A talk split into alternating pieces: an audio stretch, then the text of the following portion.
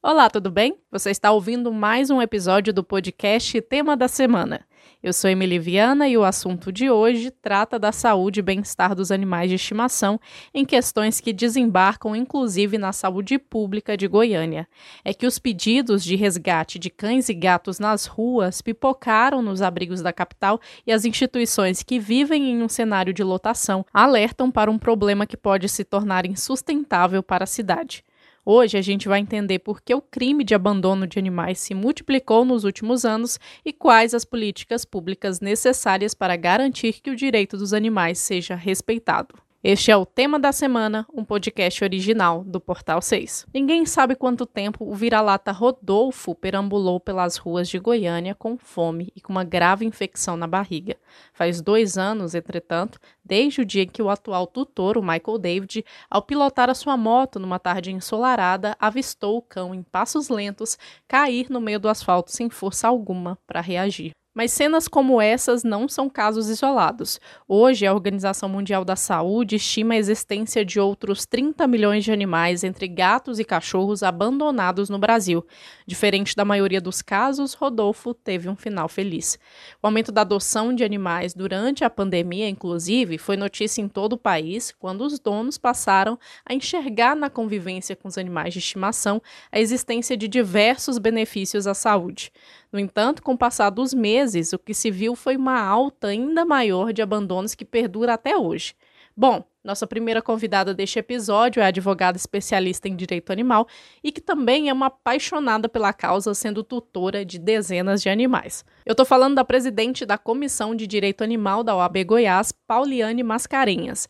Já de cara, Pauliane, eu quero que a senhora explique aos nossos ouvintes como esse crime é caracterizado na lei. Inclusive, houve até um endurecimento na punição recentemente. O abandono de animais no Brasil é considerado crime punível de reclusão, segundo o artigo 32, parágrafo 1 e 1A da Lei 9.605 de 98. O que, que diz o texto de lei? Praticar atos de abuso, maus tratos, ferir ou mutilar animais silvestres, domésticos ou domesticados, nativos ou exóticos. Nós tivemos uma, um acréscimo na lei, que foi o parágrafo 1A.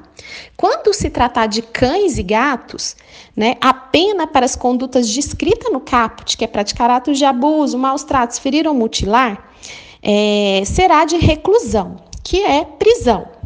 É, e a penalidade para quem praticar esse, esse tipo de delito para cães e gatos a pena aumentou. Ela foi de 2 a 5 anos, multa e proibição de guarda.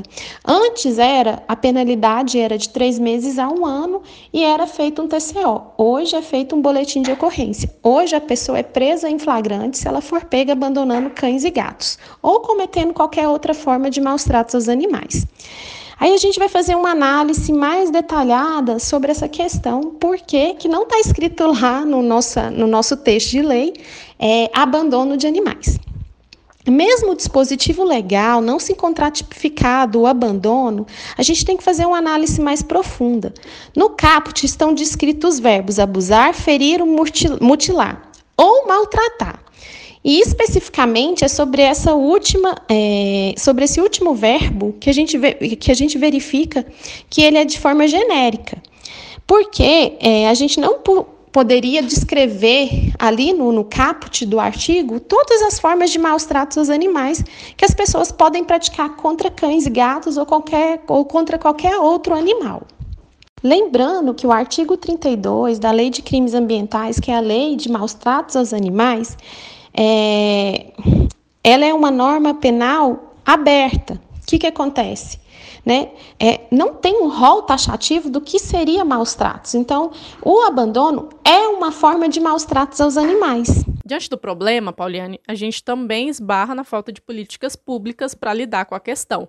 Prioritariamente, há algo que as autoridades podem fazer de imediato? O poder público deveria desempenhar um importante papel no combate ao abandono de animais, né? castrando esses animais.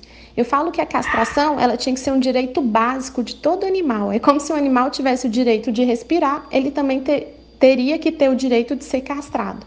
Porque eu falo que não existe animal abandonado, né? Não existe animal de rua, existe animal de tutor irresponsável. Aquele tutor que chega, deixa o animal dar voltinha, a cadela volta prenha, e aí essa cadela tem aquele monte de filhote, essas pessoas jogam esses animais nas vias públicas, né? Então, assim, a castração iria sim combater o maus tratos aos animais, combater o abandono. E é a única forma definitiva de combate ao abandono e superpopulação de animais que está virando já uma questão de saúde pública. Né? Infelizmente, hoje existem muitos animais abandonados. Por que, que acontecem esses abandonos? As pessoas não têm muita consciência, elas adotam ou têm animais por impulso. Elas não fazem um planejamento, as pessoas precisam fazer um planejamento. Eu falo que as pessoas têm que sentar e fazer uma listinha, né?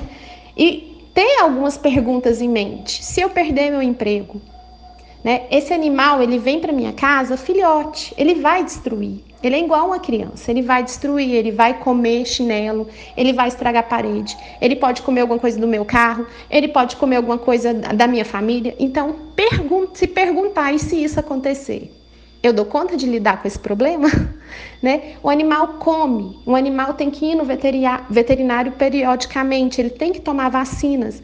Então, assim, colocar isso tudo no papel antes de levar um animalzinho para dentro das casas. O que, que eu vejo hoje? As pessoas, às vezes, na, no calor da emoção, passam ali e veem um animal é, sendo é, oferecido, né? Porque, assim, muitas vezes as pessoas oferecem os animais é, para serem doados, a pessoa não raciocina, ela leva aquele animal para casa e ela se depara com um problema. Outro problema também que a gente enfrenta é no período de férias, né, onde cresce o número de abandono por conta dessa falta de planejamento que deveria ter vindo lá do comecinho. Animal hoje vive de 10 a 15 anos. Você tem que fazer esse planejamento. Nós ouvimos a presidente da Comissão de Direito Animal da OAB Goiás, Pauliane Mascarenhas, destacando a punição para quem pratica o crime de abandono de animais, além da necessidade de uma política de castração para o Estado. Agora, a nossa convidada é a vereadora por Goiânia, Lucila do Recanto, do PSD. Além de parlamentar, Lucila também é ativista da causa e responsável por um abrigo que chama Recanto dos Anjos Peludos, que hoje é lar de cerca de 500 animais. Lucila, seja bem-vinda ao tema da semana e nós já queremos saber principalmente quais são as dificuldades do abrigo hoje. Ah, me parece até uma questão estética pesando aí? Olha, a realidade ela é muito difícil.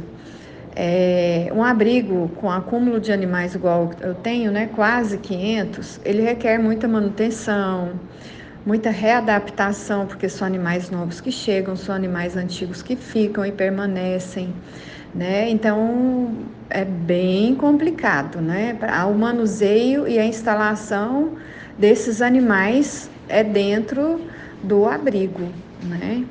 Para você ter ideia, nós estamos reformando ele pela sétima vez é, construindo novas baias, reformando, fazendo novas instalações, adequando ao bem-estar animal, né? Nós temos uma enfermaria, ela vai ser totalmente refeita, porque agora a gente tem que ter o um consultório, né? É, tem que ter a parte de isolamento, as baias para cães que chegam, né? Que é as quarentenas. Então, assim, hoje ele está passando por dificuldades como sempre passou né? Mas a gente tem que seguir firme, tem que lutar e entender que é um trabalho que requer custos, é, benefícios diariamente, né?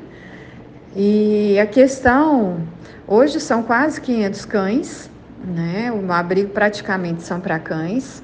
A despesa ela gera em torno de 20 a 28 mil reais por mês, depende muito, né? E a, a maior dificuldade realmente é introduzir esse animal na sociedade, né, com adoções conscientes, porque o que, que acontece? O abandono hoje ele é descontrolado, então a gente não é, tem um controle sobre ele, né, e tá algo assim que a gente não consegue nem calcular mais. Então entra muito mais animal do que sai. E eu creio também que hoje em dia as pessoas estão muito ligadas em estéticas, em performance, em, em tudo que a beleza explode, né? E os vira-latas geralmente eles não são bonitos esteticamente, não agradam a maioria da sociedade. E geralmente são cães que vêm com dificuldades de relacionamento com humanos, com outros animais. Ah, alguns são agressivos. É, e às vezes é, sofrem acidente, então ficam mutilados, às vezes não tem uma parte da boca, orelha, perna. Esteticamente falando, eles não são agradáveis. Né? Existe o preconceito também contra a pelagem negra, que as pessoas não gostam de adotar cães negros, elas preferem os branquinhos, os filhotes, os rajadinhos, até os caramelos, né? E, por exemplo, cachorro de porte grande é difícil adoção, cachorro de idade, cachorro que tem uma doença crônica. Então, assim, isso, isso que dificulta né? E a outra dificuldade que a gente encontra muito grande realmente é de manter e melhorar a qualidade de vida dentro desses animais dentro do abrigo. A gente sabe que a boa parte deles vão viver, vão morar e vão morrer no abrigo. A vereadora Lucila do Recanto já apresentou na Câmara de Goiânia projetos para a criação de abrigos públicos na capital, mas as pautas ainda não avançaram e seguem em tramitação na casa.